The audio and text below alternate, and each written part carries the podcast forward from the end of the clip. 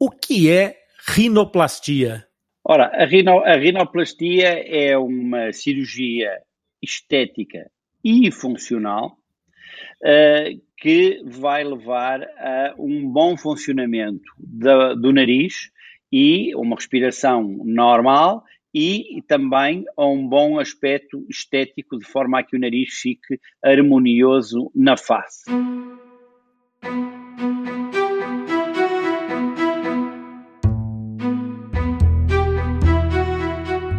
Bem-vindo ao Atlas Lipcast, o ponto de encontro dos amigos do Lip. É aqui no Lipcast onde falamos sobre fenda labiopalatina de uma forma simples e descomplicada. E além de entender, tu poderás participar. Basta enviares uma crítica, uma dúvida ou uma sugestão de um tema que o Lip irá incluir num dos próximos episódios. Por isso, fica ligado.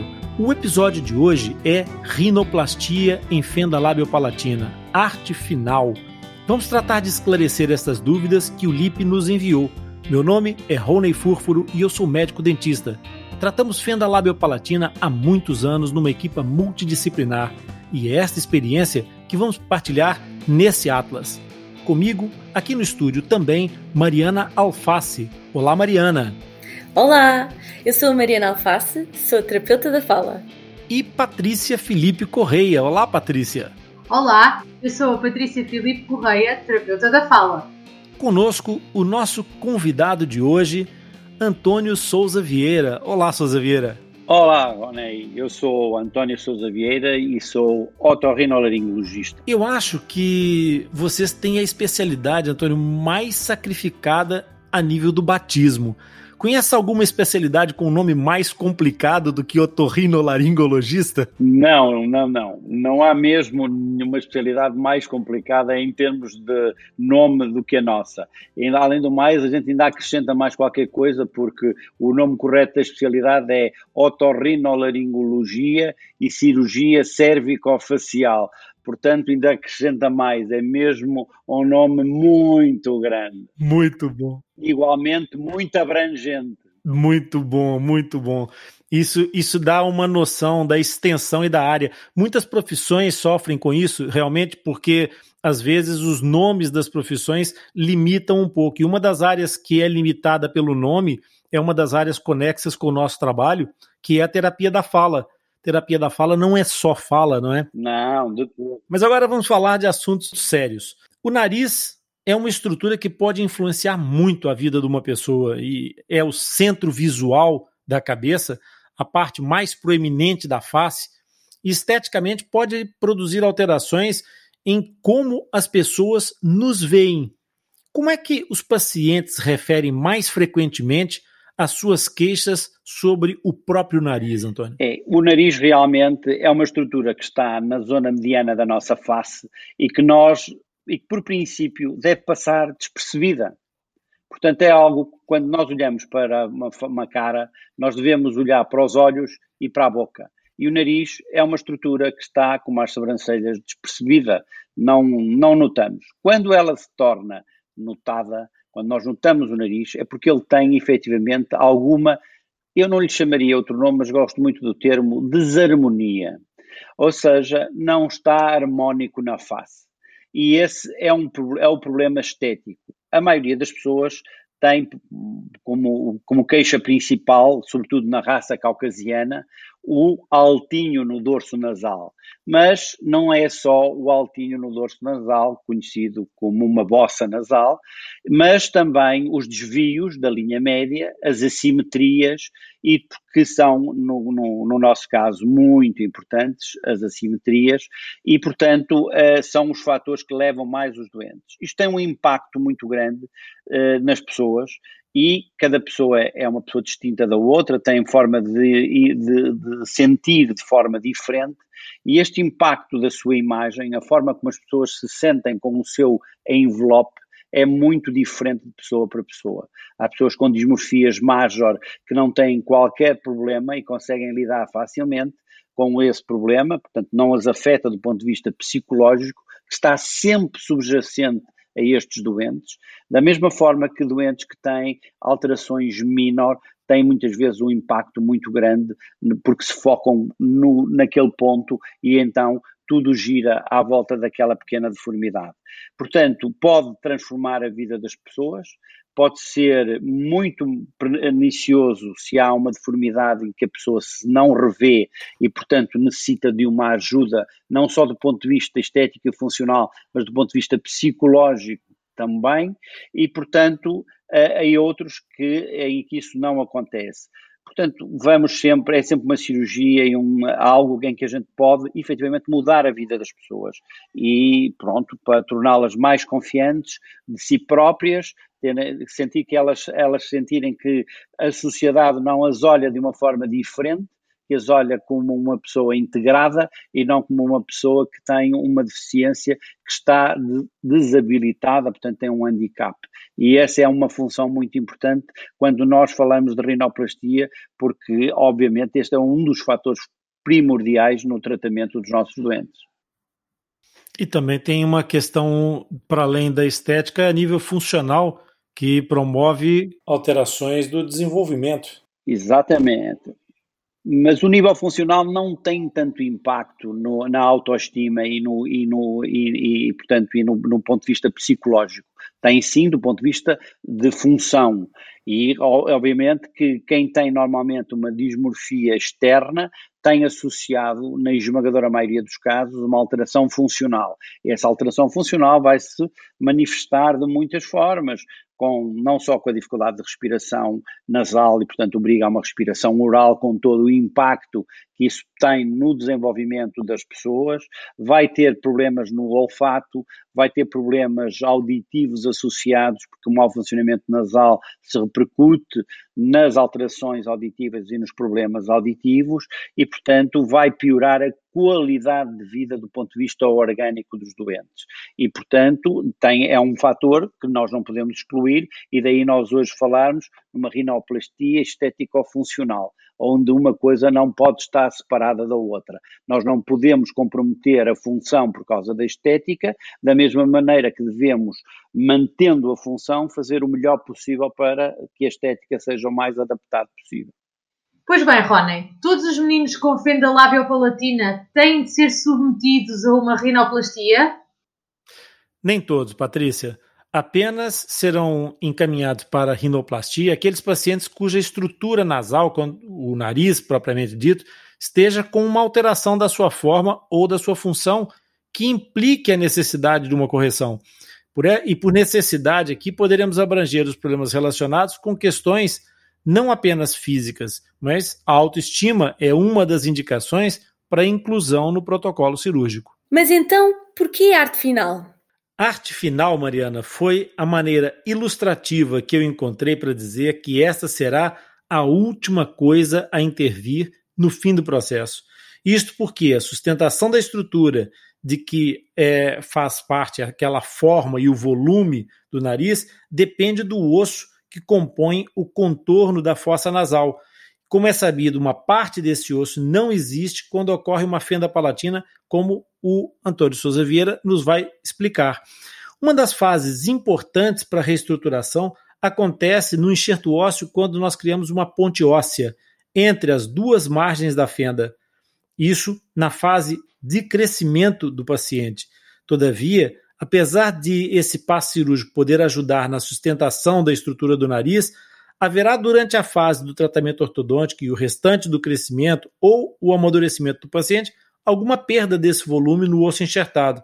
Então, para evitar situações de repetições de cirurgia, nós resguardamos para a fase mais terminal do protocolo a reconstrução e a plastia da forma do nariz. Mas como fazer isso? Quem nos vai explicar é aqui o nosso amigo Souza Vieira. Esse problema da estética do nariz, ele afeta uma grande parte dos pacientes fissurados, dos nossos pacientes portadores de fendas e em especial naqueles que há uma displasia frontonasal realmente, o caso dos grupos 1 e do grupo 2 é, de espina, da classificação de espina. Há alguma forma de trabalhar o nariz durante o crescimento que possa facilitar ou que possa minorar o procedimento final de uma rinoplastia? Do ponto de vista de, do otorrino, aquilo que ele pode fazer na fase de desenvolvimento é fazer correções funcionais uh, fundamentalmente as correções funcionais, de forma a que o doente tenha a melhor ventilação nasal possível durante o desenvolvimento, para que o impacto que essa alteração tem no desenvolvimento das outras estruturas seja menor. Obviamente que doentes que têm grandes obstruções nasais devem, independentemente da sua idade, ser eh, tratados mais precocemente, mesmo que sejam eh, do ponto de vista cirúrgico nós devemos ter a noção de que a rinoplastia em si é uma cirurgia que deve esperar sempre que possível o fim da adolescência, portanto, a fase quase terminal do desenvolvimento, normalmente nas meninas mais próximo dos seus 16 anos e nos rapazes nos seus 17, eh, a partir dos 17 anos. Porquê? Porque é uma fase em que o desenvolvimento ósseo está a atingir a sua fase limite final e, portanto, nós podemos então aí começar a ter uma intervenção mais uh, definitiva. Na fase inicial, fundamentalmente, permitir uma boa, a melhor função nasal possível. Durante todo o desenvolvimento das crianças, quando apanhamos as crianças, encontramos várias abordagens, especialmente porque estamos a falar de, de pessoas que estão em crescimento. E nessa altura do, do crescimento, o desenvolvimento funcional está diretamente relacionado com a, com a forma. Forma e função andam sempre de braço dado, não é? Certo, exatamente, completamente. A, a, a, função, por isso é que a função do otorrino nesta fase, uh, em termos de relação de desenvolvimento nasal, é fundamental, é dar a melhor ventilação nasal aos doentes, controlar as rinites, que muito, são muito comuns nestes pacientes, portanto, fazer eh, cirurgia, muitas vezes, dos cornetos para permitir uma uh, harmonização das fossas nasais e a ventilação nasal dos dois lados. Normalmente, um lado é prevalente em relação ao outro. Nós temos sempre muito mais problemas numa fossa nasal do lado de fissura do que temos do outro lado. Portanto, temos um desenvolvimento que é assimétrico e, portanto, a nossa intervenção vai sempre eh, de encontro a procurar normalizar as, equalizar as duas fossas nasais para que o desenvolvimento seja o mais harmónico possível. Ô, Vera, haveria benefícios ou mais, é, digamos, sequelas em fazer intervenções intercalares antes do fim do crescimento dessas crianças? Do ponto de vista de rinoplastia, a intervenção deve ser limitada à, à, parte funcional, à cirurgia do septo nasal, se houver uma deformidade major. Nós temos sempre o problema que nos fissurados nós temos os pontos de crescimento da, da, do septo nasal, nomeadamente, eh, que estão alterados. Uh, e, portanto, a nossa intervenção a esse nível tem que ser sempre de forma a, ou reconstruir esses pontos, ou pelo menos não os destruir de forma a que não vamos nós adicionar mais destabilização do que antes. Portanto, a reconstrução dos pontos de crescimento é algo que está em alguma discussão, ainda não é consensual, mas uh, o futuro aproxima-se com algumas coisinhas novas a esse nível os tecidos do nariz são tecidos muito delicados, não é? E aquilo que, que a sensação que a gente percebe dos pais é uma ansiedade muito grande, pela, de facto, pela forma, muito mais, do, às vezes, do que pela função. O fato de haver aquela, aquela situação da displasia frontonasal, do abatimento unilateral nas fendas unilaterais, ou do, do alargamento das narinas, no caso das bilaterais, e, e, e as expectativas dos pais que, que nos procuram muitas vezes passa exatamente por uma questão de, mas será que não dá para fazer qualquer coisa agora? Será que não era melhor já fazer alguma intervenção? Essas dúvidas que os pais vão trazendo, por vezes acabam por encontrar eco em equipas que não, não sendo equipas de trabalho multidisciplinar, que não sendo habituadas a trabalhar com fenda labiopalatina, não percebem a complexidade de, de situações que rodeiam esse processo e podem intervir precocemente. Sendo esses tecidos tão delicados, o futuro depois, na reabilitação final, fica mais comprometido, Antônio? Fica. Uh, fica sem dúvida. Nós devemos, as, as intervenções na forma devem ser sempre de, com uh, manobras que sejam ou reversíveis ou que sejam transitórias e não definitivas. Senão elas vão ter um impacto muito grande, não só no desenvolvimento da criança, mas vão também ter um impacto negativo no, na cirurgia reparadora que iremos fazer à frente.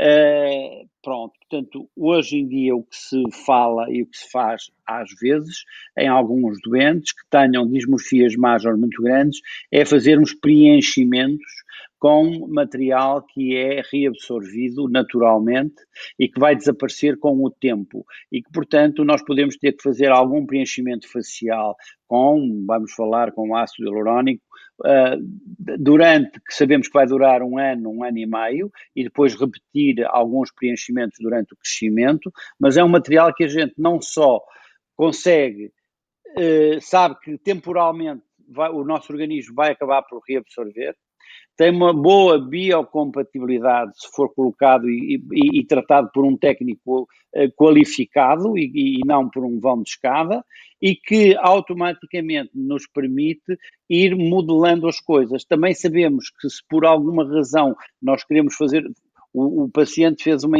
uma, uma aplicação uh, há três, quatro meses e necessita de uma intervenção reparadora, nós temos enzimas que nos vão eliminar essa substância. Portanto, estamos a trabalhar com material que a gente sabe que conseguimos não fazer desaparecer, não nos vai criar nada de definitivo. E, portanto, o que a gente está a fazer são técnicas de disfarce temporárias para uh, o melhor objetivo uh, estético do, durante o desenvolvimento da criança.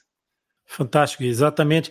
Essa, essa é uma essa pergunta eu, eu já fiz, obviamente, com alguma como, como se costuma dizer em Portugal, já traz água no bico, porque é exatamente esse o ponto de vista fundamental. A nossa, o nosso protocolo de trabalho visa reduzir o número de intervenções e optimizar as intervenções em cada passo cirúrgico para que haja menos sequela no final do tratamento. Essa é uma das questões importantes que às vezes é difícil nós fazermos essa abordagem ser clara para os pais no princípio do processo que quanto mais intervenções cirúrgicas eh, radicais nós fizermos durante o processo de crescimento, mais aderências nos tecidos, mais fibrose e menos tecidos são para a reabilitação final, que é aquilo que se pretende, não é?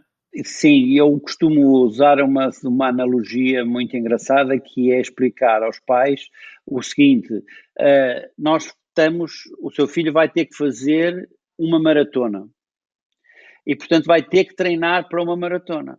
E para treinar para uma maratona tem passos. Não pode treinar para a maratona, começar a fazer treinos de 5 km e ao fim de um mês e fazer 40. Não consegue, não tem capacidade. Portanto, nós vamos, não podemos queimar etapas. Nós temos que fazer as etapas, preparar a maratona passo a passo para quando chegar, e nunca se corre uma maratona antes de correr a, a maratona que queremos correr não é? Podemos fazer uma meia maratona, mas não podemos fazer uma maratona. Portanto, tem que ir tudo passo a passo, para que quando chegar à altura da maratona estejamos em, em, em boa forma para poder concluir a nossa maratona. E eu acho que isto é a forma mais simples de lhes explicar. Por isso, tudo que a gente está falando aqui é que eu achei que ficava muito bem no nosso episódio de hoje, colocar o título, o título, o epíteto de arte final, porque será certamente um dos últimos passos na reabilitação desse paciente, que é essa reabilitação estética que vem culminar todo o processo cirúrgico e, e terapêutico desse paciente.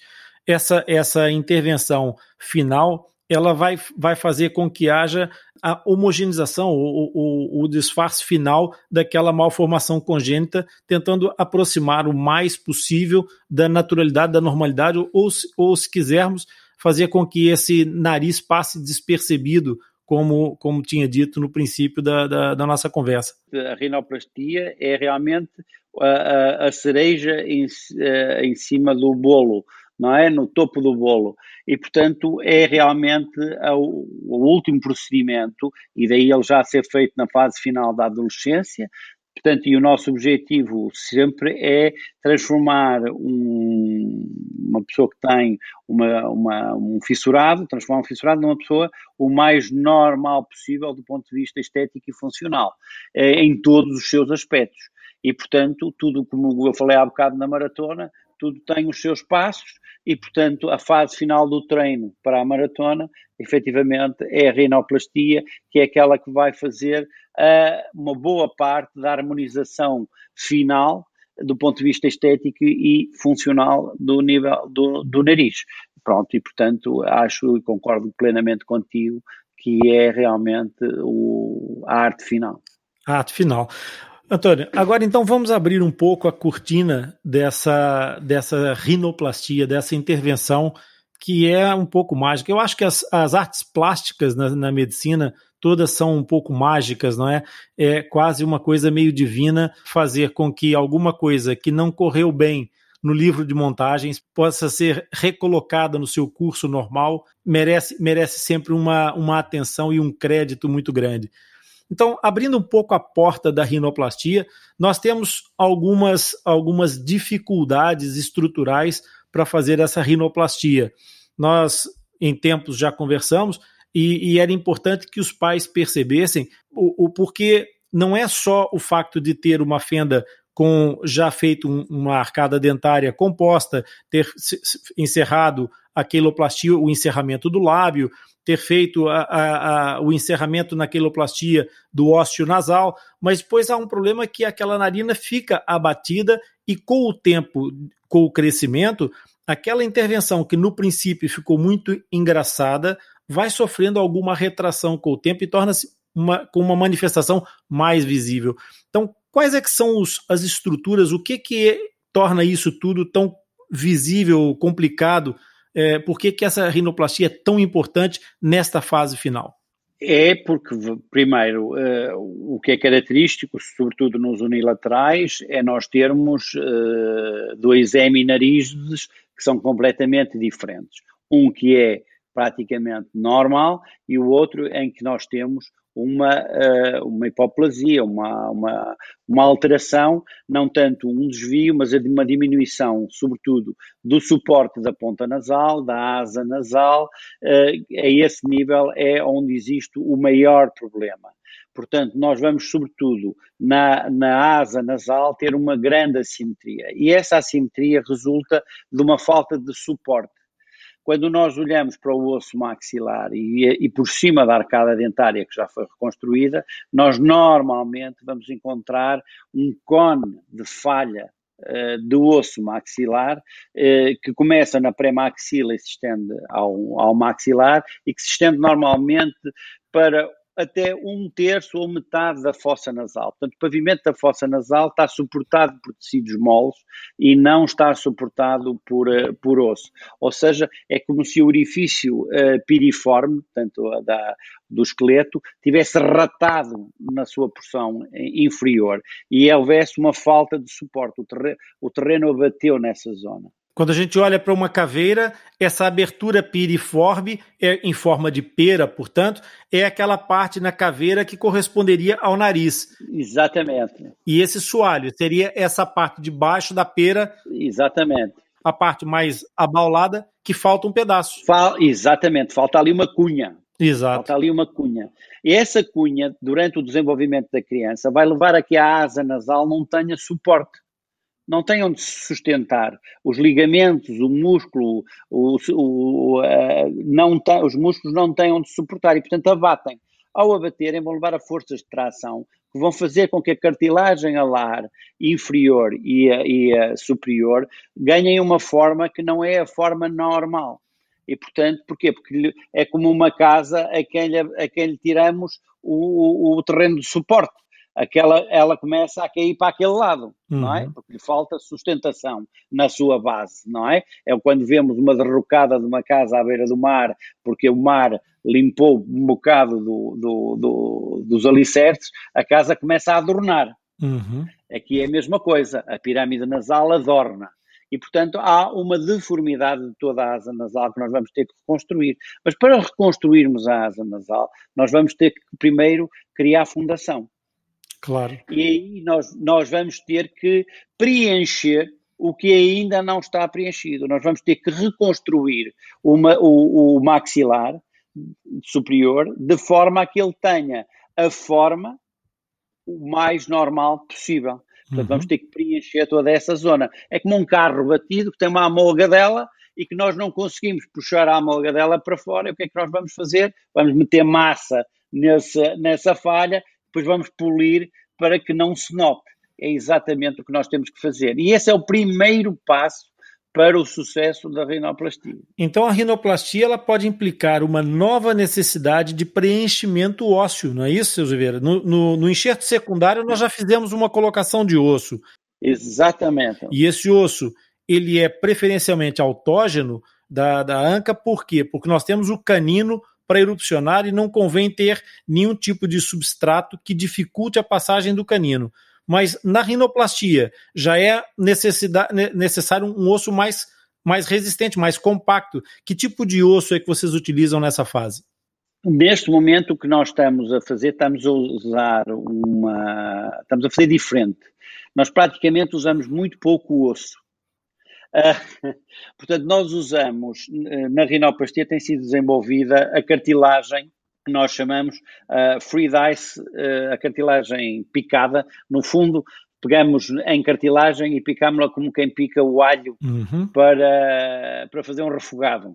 Todas as pessoas devem saber o que isso é. E, portanto, fazemos um picadinho de cartilagem e é essa cartilagem em volta uh, que vai, uh, é normalmente misturada com cola de fibrina, que vai fazer o molde e ocupar todo esse espaço. A cartilagem tem uma grande vantagem que é, vai, tem uma taxa de reabsorção baixíssima, Uh, nós, com a cartilagem, conseguimos modelar o que queremos, porque tanto podemos com cartilagem, que nós, normalmente nestes doentes é, é necessário que o local de, de, da dor seja uma costela, uh, normalmente a sexta, a parte da cartilagem da sexta costela ou da sétima, nós vamos buscar, o que dá uma quantidade de material suficientemente grande.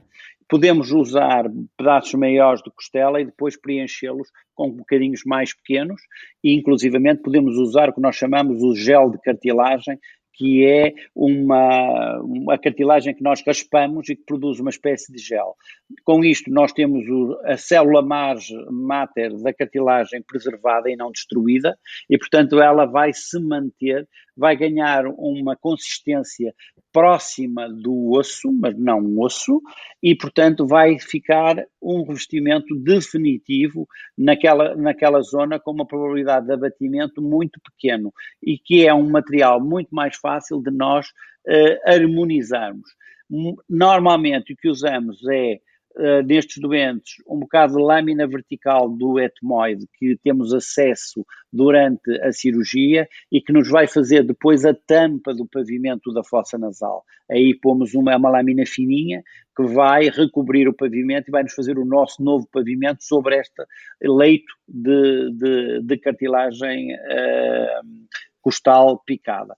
E com isso eh, conseguimos realmente dar uma forma muito normal. Nós temos doentes que palpam o osso e não conseguem distinguir onde é que estava a, a falha e onde é que está o osso normal. Portanto, a, a consistência é realmente bastante boa. Muito bem. Nesse caso, a cartilagem acaba por funcionar como uma espécie de cofragem do betão, não é? Exatamente. Faz a, faz a estrutura que não, que não cede. Exatamente, é isso do... mesmo. É isso mesmo. E é um preenchimento que é mais fácil do que o osso porque o osso tu não consegues modelá-lo adequadamente para ele caber, vai estar à espera que ele, se cre... que ele cresça que ele acaba por crescer uhum. e o osso tem uma taxa de reabsorção maior do que tem a cartilagem, uhum. muito maior do que tem a cartilagem. É evidente que se nós juntarmos fatores de crescimento nisto, ainda vamos ter um, um suporte uh, muito, muito, muito maior.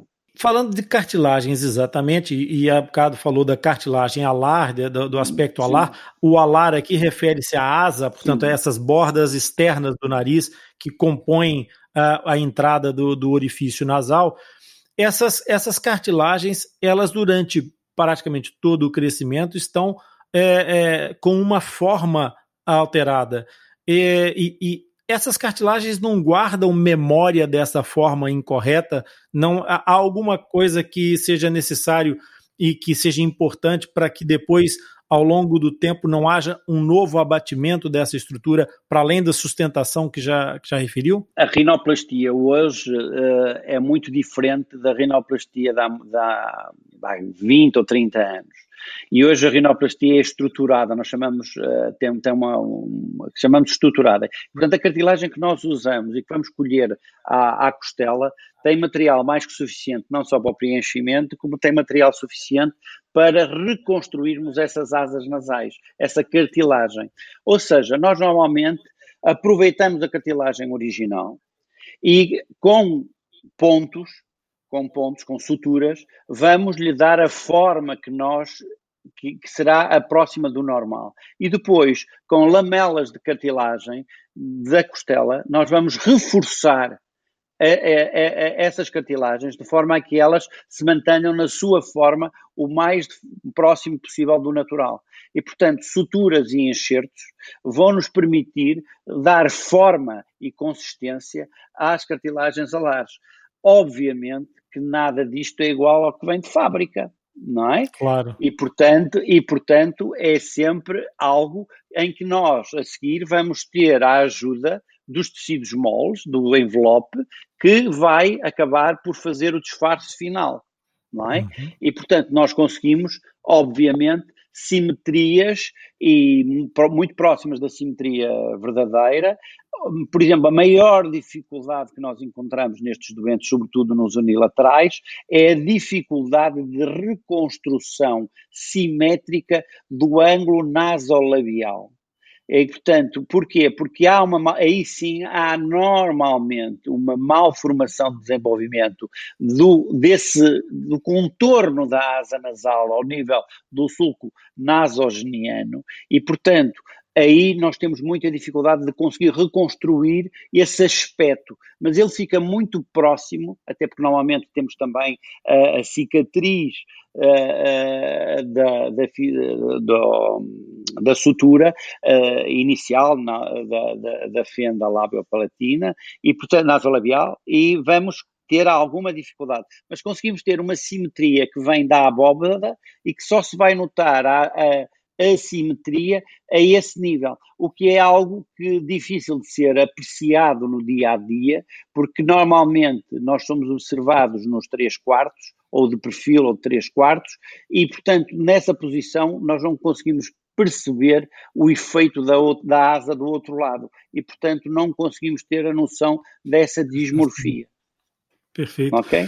Okay. Essa, essas, essas questões da, da, da simetria e do crescimento são, são situações bastante comuns no caso da, da fenda labiopalatina e há mais duas coisas que eu queria falar e queria que a gente conversasse sobre elas.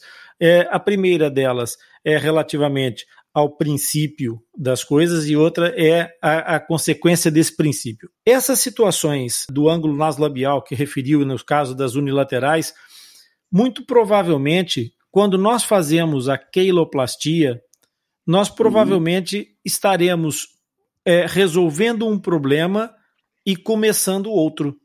Porque se calhar essa união inicial da queiloplastia talvez seja um dos focos de retenção que vai gerar ao longo do desenvolvimento essa situação. Eu estou falando nisso porque, por exemplo, no caso da palatoplastia, a palatoplastia é um passo indispensável, mas ele está intimamente relacionado, muitas vezes, apesar de ser feito numa fase muito é, é, muito imberbe da criança, muito precoce, está relacionado com o aparecimento depois de mordidas cruzadas por um hipodesenvolvimento transversal da maxila. E nesse caso concreto, a queiloplastia, quando força o músculo orbicular a juntar-se com uma cicatriz, com uma zona que não tem grande flexibilidade, ela pode resolver um problema e está na origem desse outro que nós estávamos a falar, que é esse desenvolvimento com essa assimetria, não? Sim, porque o, o, problema maior a esse nível é uh, há uma sutura que tem sido esquecida, que é o, os, o músculo suspensor do lábio tem normalmente um filete que passa, que vem ao longo do bordo do nariz e que passa exatamente no sulco nasogeniano. E depois tens a nível mediano o depressor do septo, que também faz uma ação vertical, e depois tens do, do outro lado o contralateral. O que acontece é que se a sutura desse, do músculo suspensor do lábio, o mais lateral, não for feita de forma a que ele se agarre ao orbicular, ele vai levar a uma alteração do desenvolvimento nesse lado. E vai ficar aí uma sequela de crescimento. E vai ficar aí uma sequela de, de, crescimento, exatamente. Portanto, tem a ver com a identificação. Estamos a falar de um filete muscular que tem à volta de 3 milímetros, que não é tão fácil de identificar numa criança que terá, vá, milímetro e meio, dois milímetros de encontrar quando tu estás a fechar, não é? Portanto, mas é essa falha que vai levar a que haja uma alteração da dinâmica do lábio superior também a esse nível.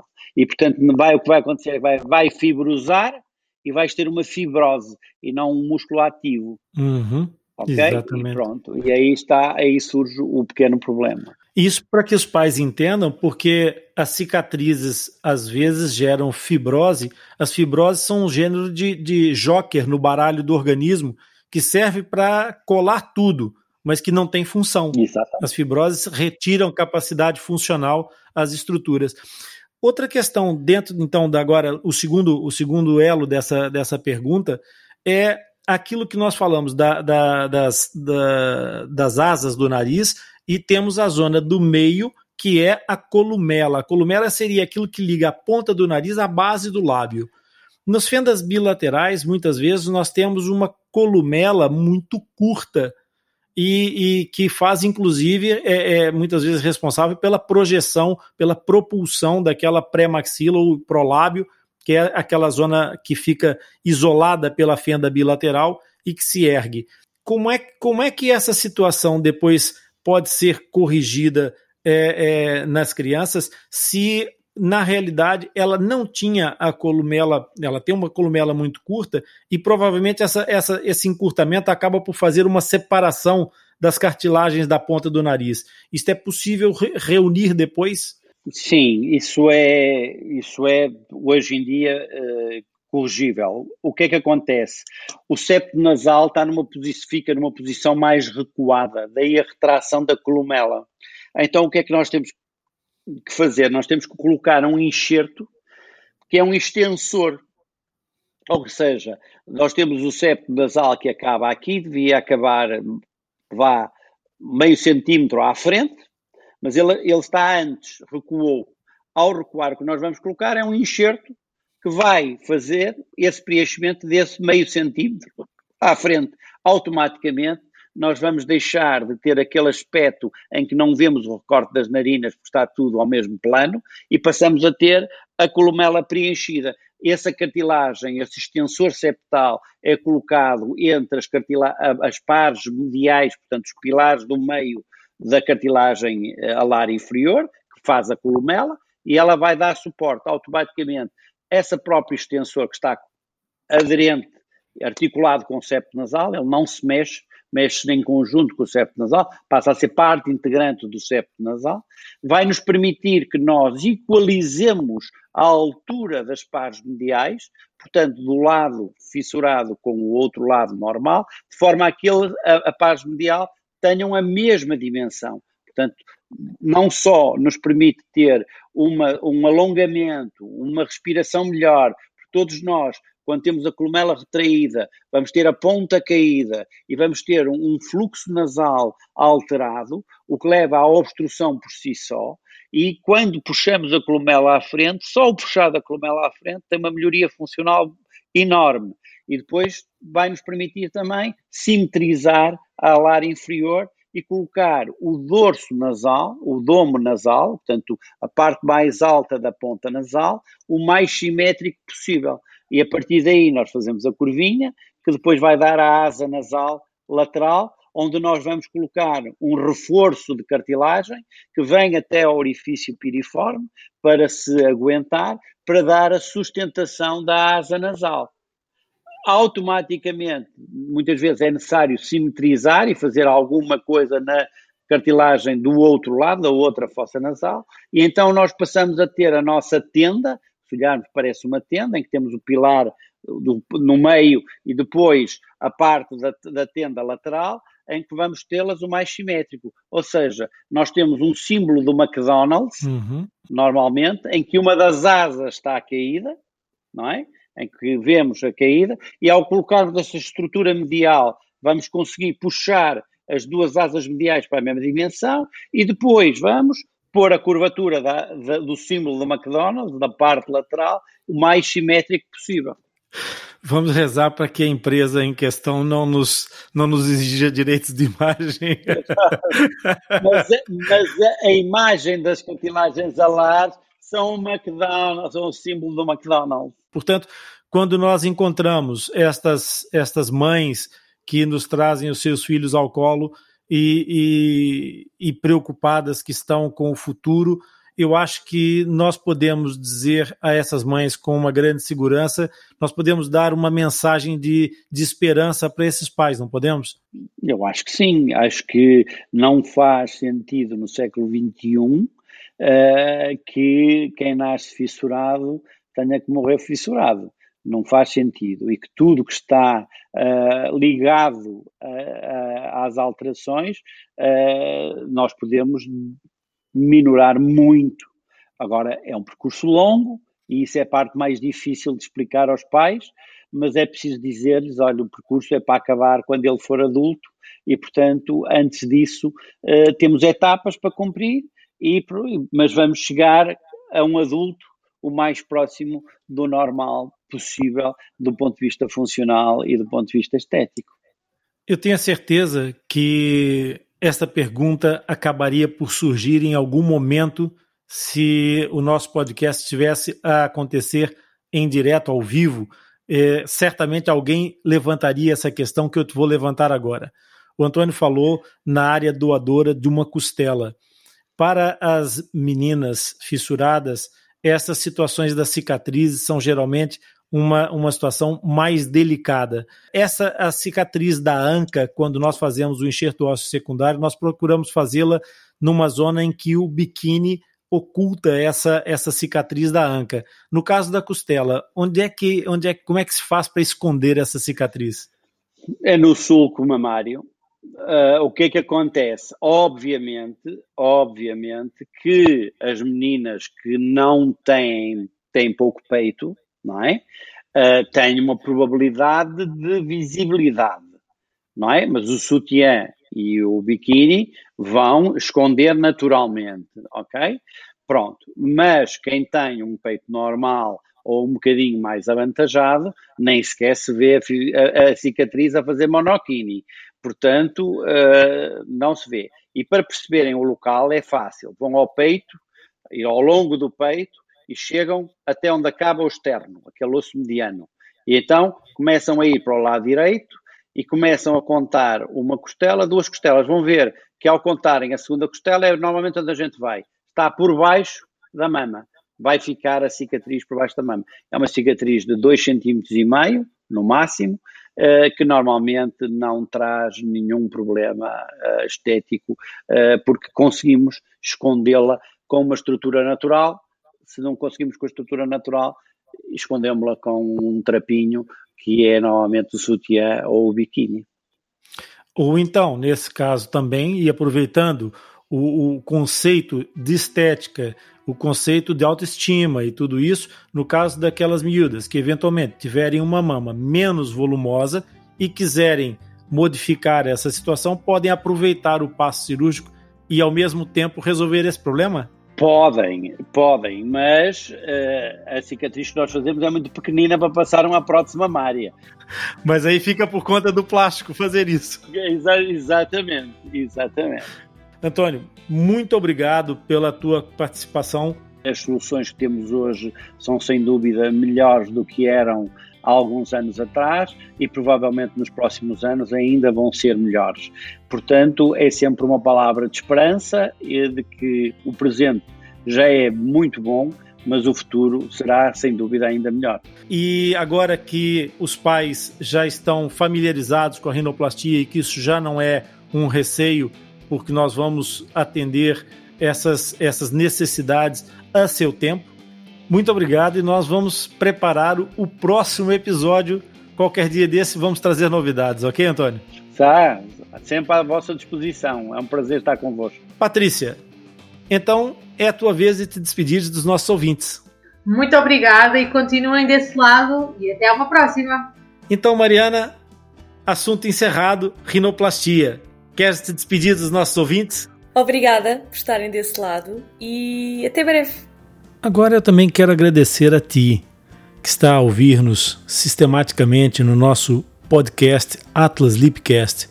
Espero que este episódio e todos os outros que nós produzimos sejam úteis para colocar um pouco mais de luz e esclarecimento sobre o tema da fenda labiopalatina.